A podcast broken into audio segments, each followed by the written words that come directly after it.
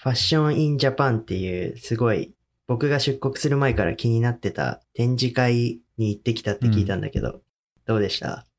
うーん、あんまり面白くなかったですね。っていうきひろくんの素直な感想。いやー、そうね。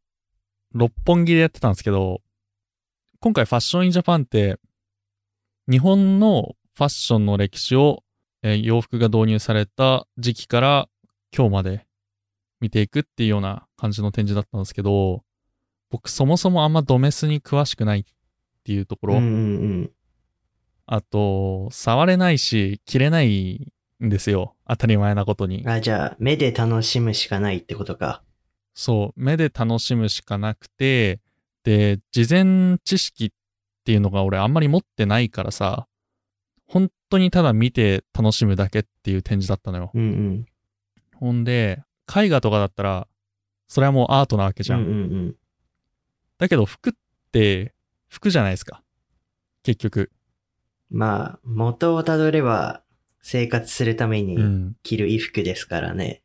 そうなんだよ。だから、あの、日本のギャルソンとかその辺からはめちゃめちゃ楽しかったんだけど、それ以前っていうのは本当にただの服だったので、別に悪い意味じゃなくてね。え、だったそれっんで、て、どこら辺まで遡るの？江戸時代とかまで行くの？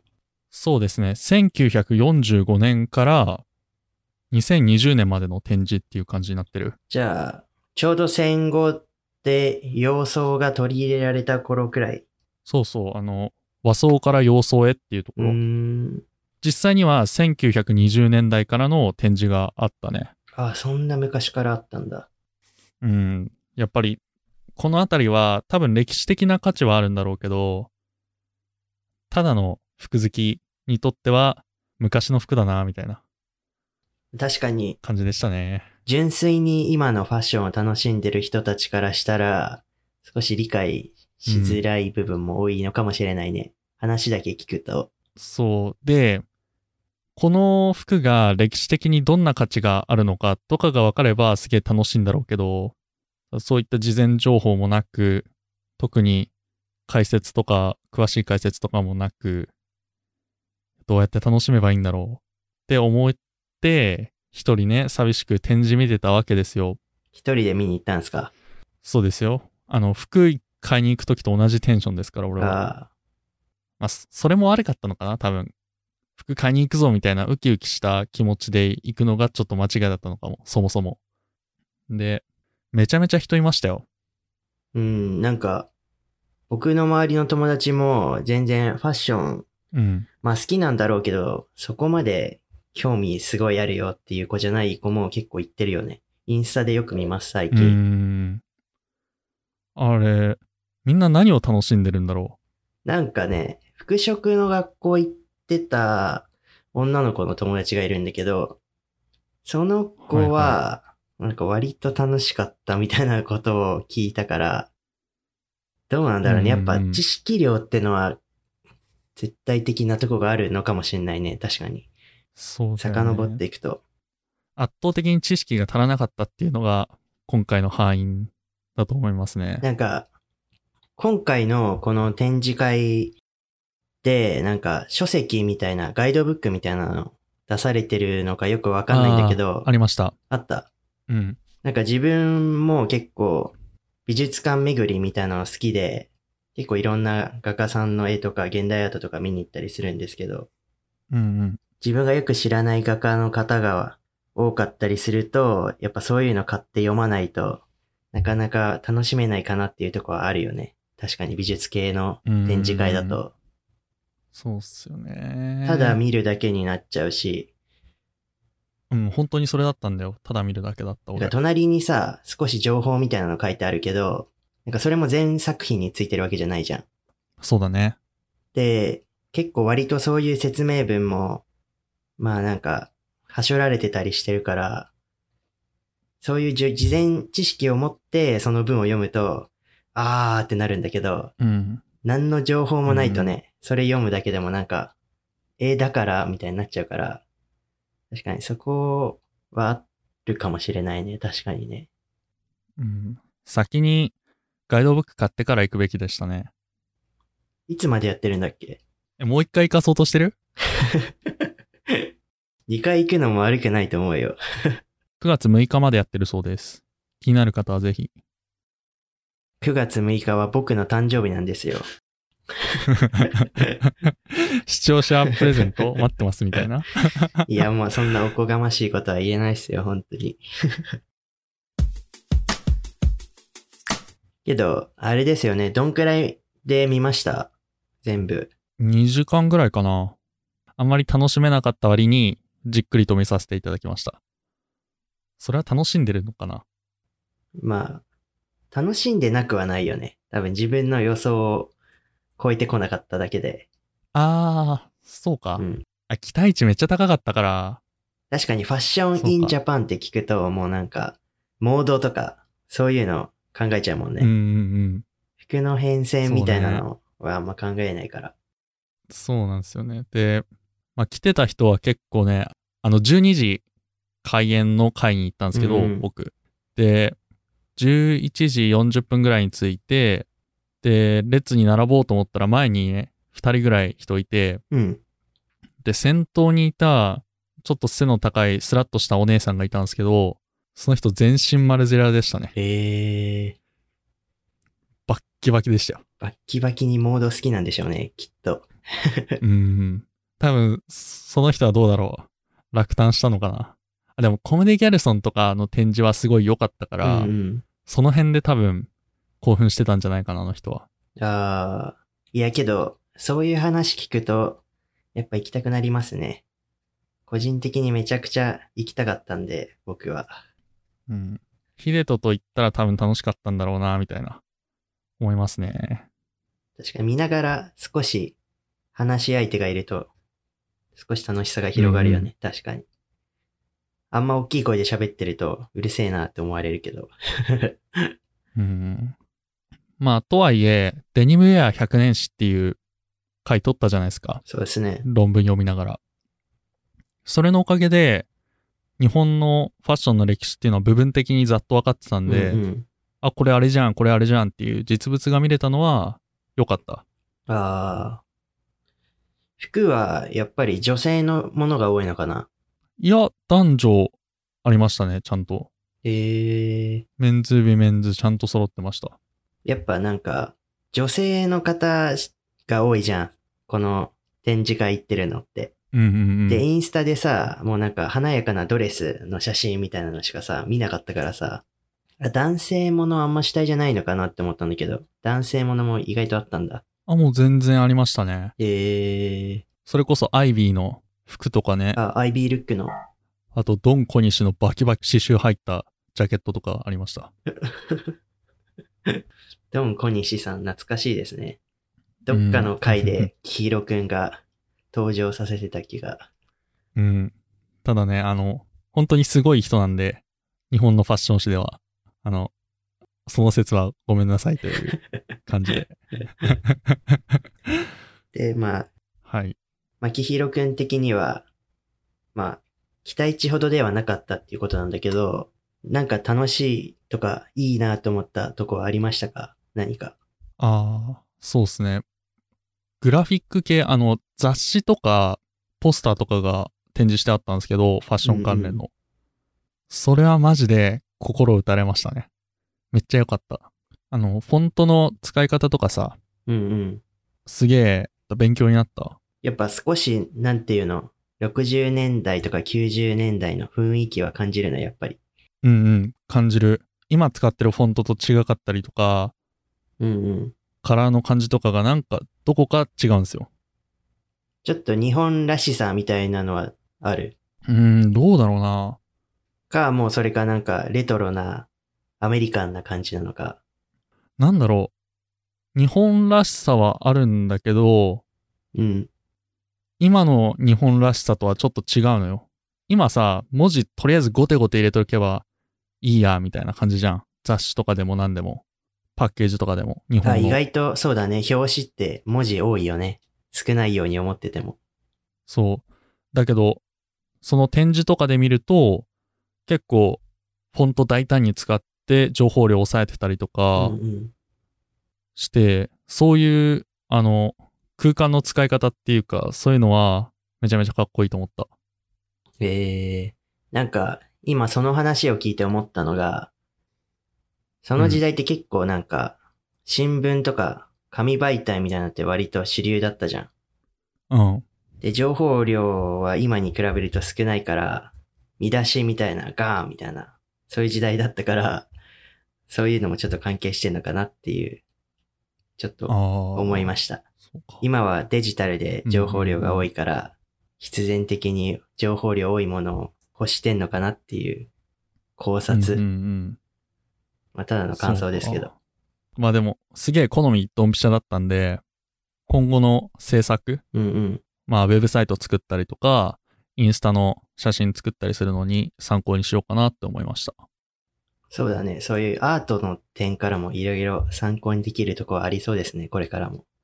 あとね、アンリアレイジうのん 21SS のホームっていうコレクションがあるんですけど、それが展示されててね、めちゃめちゃ嬉しかった。興奮した。えー、YouTube で見たやつや、みたいな。アンリアレイジー、かっこいいよね。うんうん。なんていうの？ザ・日本のファッションみたいな感じ。アンリアレイジ、イメージ的には。ザ・日本のドメスティックブランドみたいな感じ。なんていうの？海外から期待されてる日本のファッションみたいな感じ。ん。なんか、テクノロジーとの融合がすごくてさ、うんうん、あの、アンリアレイジの書籍があるんですよ、森永さんの。うんうんそこで書いてあったんですけど、結構素材企業と提携して、日光に当たると鮮やかに色が変わる服とか、うんうんなんか光によって色が変わるものとか、なんかすげえいろいろあるんですよ。へえちょっと気になりますね。うん。僕もあんまり詳しくはないんですけど、まあ、本読んだぐらいで。で、今回のホームっていうコレクションが、うんコロナ禍っていうことで家にずっといるじゃないですか。うんうんそういうところからインスピレーションを受けたっていう感じなんですけど、その動画を見てもらえればわかると思うんですけど、このテントみたいな骨組みに、この洋服みたいのが、布がかかってるような展示なんですね。うんうん。で、見た段階では、こんなの服じゃないよって思うと思うんだけど、実はこれを人間が被って、このドローストリングとかを締めたら、ちゃんと服の形になるっていう。へえすげえ面白いんですよ。ちょっとあれだね。近未来的な感じだね、なんか。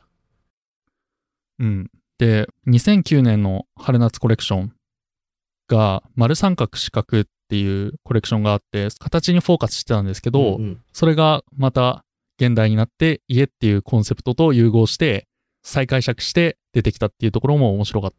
ええ面白そうですね。で、今まで使ってきたアンリアレイジの光の要うん素うん。も入ってたんで、なかなか面白い。まあ、1個しか展示してなかったんですけど、ただアンリアレイジがかっこよかったっていう感想になっちゃったんだけどね。けどその、コレクションが展示してあって見れるっていうのは、すごいいい体験でしたね。うんうんうん。すごい良かった。なかなか普通の人って、そのコレクションの服を間近に見ることってないじゃないですか。うん。そうね。まあ、ただ、その内容的な部分も展示的な部分も、すべて俺が、なんていうの、知識がなかったっていうところに、まあ楽しさが見つけられなかった理由があるんで、今後どこかに行く機会があったら、もっと勉強してから行こうと思いました。まあ、そうするとね、なんか、もっと公正にいろいろ判断できるかもね。そうそうそうそう。今回のはね、あの、知識ないやつが偏った意見で感想を述べてるんで、あの、あんまり参考にしないで、9月6日までやってるんで、ぜひ見に行ってください、皆さん。本当に、ファッションとアートって結構つながり強いじゃないですか。けど、なんかファッションにフォーカスした展示会ってなかなか行われないじゃん。あんまりないかもしれないですね。なんかフランスとかだと、マルタン・マルジェラにフォーカス、フォーカスした展示会みたいなのとかもやってたりした、してたけど、日本とかだとあんまりないよね、そういうの。うーん、あんまり聞かないですよね。あったら行きたいと思うし。だからなんか、こういう大々的にね、取り上げられてることって少ないから、体験としてね、皆さん一度は行ってみてもいいんじゃないかなって、個人的には思いますけど。うんうんうん。まあ皆さんお詳しいと思うんで、ちょっと、ぜひ行って感想というか、おい、キヒロ、お前無知だなと ツイッターかなんかで罵ってください。ハッシュタグ東京ワードローブつけて。あの、それか、あの、DM でご教授ください。そうね。DM でどこが面白かったのかとか教えていただきたいです。いや、単純にね、なんか、その、いろんな人からね、お話を伺うと、ああ、そういう見方もあるのか、みたいなのが、多分、単純にあると思ううんんで、うんそこら辺も気になりますね、普通に。うん。うん。まあ、とりあえず、あの、分厚いガイドブック買ってみます、Amazon で。じゃあ、それ、また読んだら、おすすめのファッションコンテンツとして、内容を少し教えてください。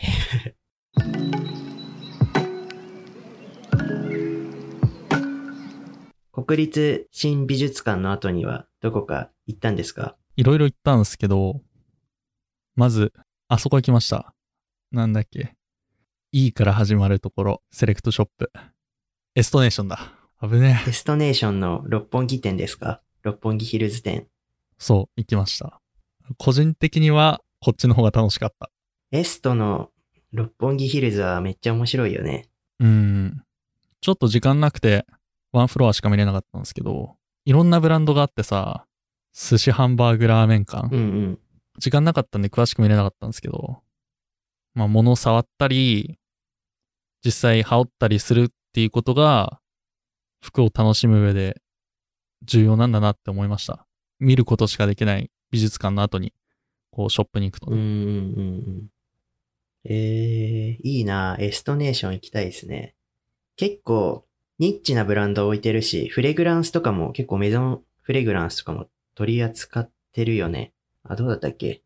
どうだろうな。いや、トム・フォードとかはあった気がするね。ああ、ほうんんと。うん。あと、メガネがね、割といいセレクトでうん驚きましたね。俺が好きなドイツ系のフレームとか、うん。うんうんイギリスのオリバー・ゴールドスミスとかあったんでね。えー、おいいじゃん、いいじゃんと思って。なんか、いいところ抑えてんなって思いました。エスト普通にかっこいいですよね。僕、日本でアウトレット行くときは絶対エストよりいますね。で、その後、高円寺に行きました。高円寺。うん、30分ぐらいの距離にあるんですけど、そっから。まあ、いろんな店見てきましたよ。YouTube とかの界隈でめちゃめちゃ有名な店。えー。ただね、高円寺とかの古着ってさ、うんうん古着感強いっすよね、多分。ちょっとディープな感じするよね。古着そうそ界隈のう。中でも。これは何年のほにゃほにゃで、みたいな。うんうんあるじゃないですか。この時期からタグが変わって、みたいな。うんうんっていうのが、俺あんまりそこまで詳しくないんですよ。うんうんうんなんで、そのディグる感覚っていうのが、ちょっとわからなかったね。確かに、知識ない人からしたら、バブアも、リーバイスのデニムも全部一緒に見えるもんね。ババリのトレンチコートも。うん、全部一緒に見えるとね。一枚袖ってなんだよみたいなとこから始まるよね、まず。うん、うん、そうっすよね。なんで、そういう、ガチのさ、ヴィンテージの知識がないので、知識がないというか、興味もあんまりないんで、うんうんうまあ、なんていうのかな。観光みたいな感じで楽しみました。服を買いに行く感じではなかった、逆に。ああ、観察ここがみたいな。例の店か、みたいな。うんうんうん。そうそうそう。ただここで何も買わないでいくっていうのもあんまり良くないかなと思ったんで、あの、越野純子のね、ミスター純子っていうラインがあるんですけど、それのダブルのグリーンのジャケットを買いました。うわ、いいなグリーン、どういう感じのグリーンですかえっと、結構深いグリーンなんだけど、うんうん。まあ、ゴールドとブルーとあと若干茶色が生地に混ざってる感じ。えー、素材はウールこれはウールだね。で、ソウラ？ソーラです。ああ。じゃあこれからの時期だね。そうそうそうそう。いやー、これはね、全然グッチだよ、これ。うわ、見てみたいな。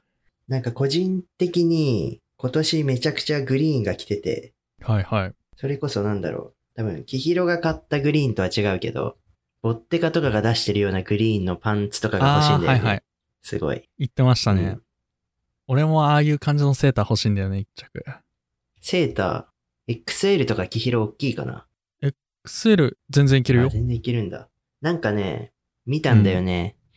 なんかこの前、久しぶりにメルカリ開いて、うん。いろいろ服をサーチしてたんだけど、なんかマルニのストライプの、えっ、と、モヘアのカーディガンが欲しくて、ああ、言ってましたね。そうそう、それを探すときにずっと見てたんだけど、確かボッテガのね、グリーンの XL あった気がする。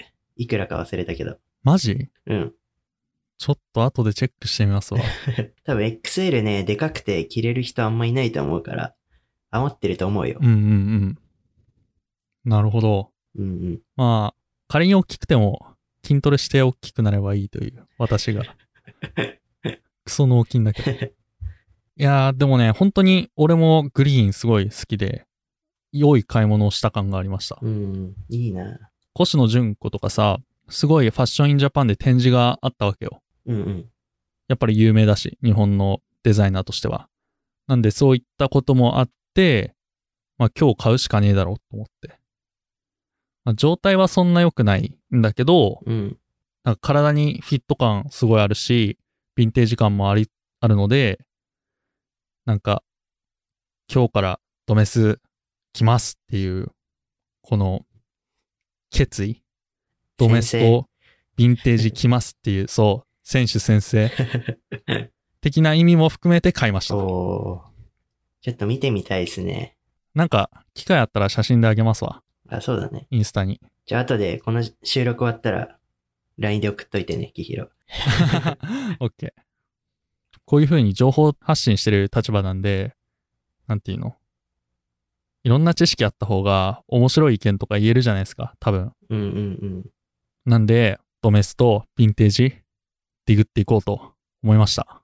そうだね。まあ裏を返すと、自分はインポート系が好きで、綺麗にまとまったスタイルが好きなんだな、という風に実感しました。自分の好みがよく分かった旅でした。うーん。まあ、それもそれで良かったんじゃないですか。この展示を通して自分の好みが明確に分かったっていうことで。うんうんうん。いやーっていう感じでしたね。あと、クソどうでもいいけど、あの、エストネーションの前にね、バカラでね、招き猫買いました。うんおー、そうなんだ。うん。めちゃめちゃ可愛いんですよ。バカラの招き猫ね、お家に2匹います。透明のと青いのかな。えー、青にしたんだ。うんうち透明で、あの、胸のところになんか赤いうんうんうんやつがあるやつにしました。六本木店で、あの、招き猫にしの下に置く座布団みたいのが限定発売みたいな感じだったんで、うんあの、招き猫をご自宅にいる方はぜひ六本木で座布団購入してあげてください。座布団だけ買うとちょっと嫌がられそうだけどね。でね、バカラでね、バージルと、あとバカラのコラボのやつがありました。え、バージル・アブローと。花瓶みたいなやつ。そうそうそうそう。えーなんかすげえ面白かったよ。個人的にね、バカラ結構好きで、なんか、ウイスキー僕好きじゃないですか。好きですね。でその時のロックグラスをなんかコロナの自粛期間中に家でずっとお酒飲んでたんで、うん。なんかグラスコルカーみたいになって、おっさんの思考なんだよな、もう。なんか一時期めちゃくちゃバカラのグラスを買い漁ってた時期がありましたね。うん、うん、うん、うん。あんま出かける機会なかったから、服買わずにグラス買ってましたね。ちょうど、ね、そういうパンデミック始まったぐらいの頃ってさ、家にずっといたんで、家を凝るかってなりましたよね。なるよね。なんかもう、血迷って、リーデルのワイングラスとか、20脚くらい買ったような気がする。い パーティーでも開くんか？や、終わったらパーティー開こうかなと思って。うーん。まあ、まあ割れても大丈夫かな、みたいな。6人くらいなら大丈夫ですね。うん。そうなんですよ。なんかバカラって俺あんまり詳しくなくてさ、うんうん。すっげえ高いイメージあったんだけど、実際店舗に行くと、そんなにでもなかったんでね。なんか高いやつと、あのー安いやつの差はかなりあったんだけど、そんなに高価じゃないものは、まあ割と手に取りやすかったんで、なんかいいグラス欲しい人とかはいいと思う。これバカラの方から聞いたんだけど、あの、年ごとに出てるやつは安いんだよね。おえ下になんか年号が、年号じゃないか、西暦か。で、それで多分割とお買い得に買えるやつはマシンメイドで高いやつがハンドメイドって言ってたかな。おえー、あ、そうなんだ。そうそういう差があるんですね。で、高いやつがなんか割とバーとかで丸い氷とかあるじゃん。ああいうのがスポって入るくらいの大きさで、みたいなのは聞いた。マシンメイドのは、ちょっと、ロックグラスにはそんなに適さないかな、みたいな、ニュアンスのことは言われましたね。へえ、そうなんだ。うんうん俺、ウイスキーとか飲まねえからな。飲んで水か牛乳なんでね。めちゃくちゃ健康。あれだな。オーバースペックだな。完全に。やけど、その水をね、バカラで飲むとね、なんか、いい朝が始まった気しませんか？知らねえよ。なんか、レモン絞ってな。ええいや、わかんないわ。でも、いいね。ちょっと、そんなに高くなかったんで、うんうんうん僕も挑戦してみようかなと思いましたね。今ちょっと欲しい服あるんであれなんですけど。最近どうすか？僕最近、ちょっと学校を少しサボって、ちょっと旅をしようみたいなになりまして、今これホテルで撮ってるんですよ。うんうん。だからね、ちょっと音が悪い可能性があるっていうのを少し危惧してます。ああ、そうっすね。もし、あんまり良くないようだったら、BGM とかうっすらつけてごまかすかもしんない。うんうんうん。朝一で、ヒデと、まあ、今朝、撮れますかって LINE したのよ。で、その LINE した後に、インスタ開いたら、ヒデとのストーリーでさ、国立公園巡る旅みたいな。国立公園なうみたいな。ストーリー見て、あ、これは旅行中だと思って、あ、やっぱ今日いいよみたいなメッセージ送ったのよ。うんうんその後ね。そうですね。で、そしたら、ヒデトから全然撮れるよみたいなこと来て、え、マイクとか持ってんのみたいな。大丈夫みたいなこと言ったら、マイク持ってます。ポップガードを持ってきてますって。なんか、ポッドキャスターすぎない？みたいな。意識高すぎだろうと思いましたね。いや、さすがに、週1回の頻度は下げずに行きたいなと思って、うんうん。まあ、取れるか取れるかわかんないけど、まあ、とりあえず持ってこうっていうことになって、持ってきましたね。はいはい。いやー、ありがたいっすね。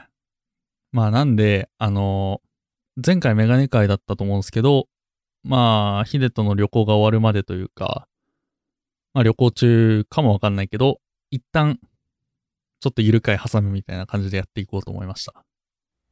そうですね。あの、僕もイエローストーンっていう、多分皆さんも聞いたことあると思うんですけど、すごい綺麗な国立公園に行ってくるので、そこら辺で、ちょっとトム・フォードの香水の写真を撮れればいいかなって思ってて、あちょっとそこら辺映えそうだよね。映えそうだね。それも撮ったら、インスタに載せますね。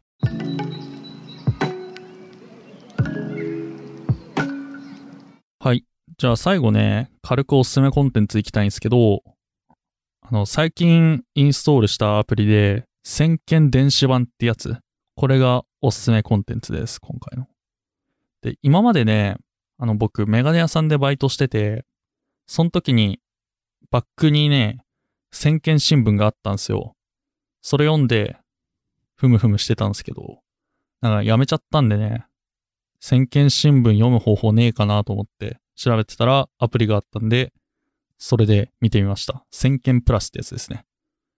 まあ無料である程度見れるんでね、ちょっとファッション興味ある人はいいかも。ファッションニュースがかなりまとまった状態で見れるんで、おすすめです。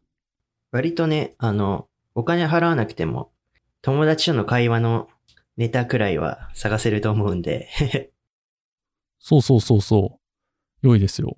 で、おすすめの、まあ、記事っていうのがあるんですけど、解剖ファッションショーを記事にするコレクション記者の頭の中とはっていう記事があるんですけど、なんていう、ビューティフルピープルの22年スプリングコレクションのファッションショーを見て、先見の編集者の方がどういう風にコレクションを見てるのかっていうのがわかるうんうん。記事になってます。なんで、コレクションってどうやって見ればいいのかわかんないっていう人も多いと思うんですけど、まあ僕もそうですし、なんかそういうのにいい指針になるというか、プロの人はこうやって見てるんだなってわかりますね。そうだよね。なんか、それこそ一番最初の話とつながるけど、うん。展示会とかアートってどうやって見ればいいかってなかなか素人じゃわからないじゃん。楽しみ方っていうのが。そうですね。そういうのがね、これを見るとね、ああ、そういう風にプロは見てるんだ、みたいなのがわかるから、うんうん。なんか自分もちょっとお気に入りのコレクションを見てみようかな、みたいなモチベーションになりますよね。こういうのを読むと。うんうんうん。で、この記事見て、まあ今は YouTube でコレクションも見れるんで、まあいろいろ見てみると視野が広がるというか、今までと違った楽しみ方ができると思います。リンク貼っときますね。はい。じゃあ、今日のゆる会はこんな感じかな？うん。そうっすね。国立公園巡り楽しんでください。ちょっとね、あの、インスタのストーリーの方にちょくちょく、あの、映えた写真を載あせていこうかなっていう。あ、いいね、いいね。楽しみ。え、どこ行くんですか、これから？えっと、今は、えっとね、フィーニックスっていうところにいて、フェニックスかな。うん。で、それで、えっと、ここに3日くらい滞在して、次、グランドキャニオンに行くのかな。おえーで、ソルトレイクシティ行って、イエローストーン行って、ヨゼ、ヨ寄せ見て？ゼ見て、寄せ見て？そう、そこも行って、なんか、何個か国立公園を回って、最後サンフランシスコうん。で終わりかな。あれだね。マックの壁紙みたいだね。ああ、そうだね。多分そういうのをたくさん見れると思う。なんか、今日もいいな、いいな。運転しながら、ひたすら岩が積み重なった山みたいな、日本で見たことないような 景色をずっと見てた。スケール感多分ちげえようんな。いやー、楽しそうだ。楽しんできますよ。うん。安全を祈るって感じで。じゃあこんな感じで以上にしようかな。えー、終わりの挨拶いきますね。このポッドキャストは Apple Podcast、Spotify など主要な音声配信プラットフォームで聞くことができます。もしこの番組を気に入ってくれたら、ポッドキャストアプリからフォローしてください。Apple Podcast では5スターとコメントをくれたら、えー、めちゃめちゃ嬉しいです。よろしくお願いします。インスタグラム、ツイッターではファッション情報の発信を行っています。また取り上げてほしい内容などがございましたら、ブログのコンタクトフォームやインスタ、ツイッターの DM からお待ちしております。お待ちしております。はい。日本は今暑いですか？今ね、暑いね。もう T シャツで外出ても汗びしょびしょだよ。今僕出てるとこも40度くらいあるんですけど、40度ってやばくねえか？サンディエゴはもう20度とかなんで、本当に日本の、ムシムシしてて暑くて大変なんだろうなって思ってるんで、皆さん、あの、夏バテしないように。そうですね。えっ、と、コロナとかもありますんで、皆さん体調にお気をつけて、はい、えーこの暑い夏を乗り切りましょう。ありがとうございました。ありがとうございました。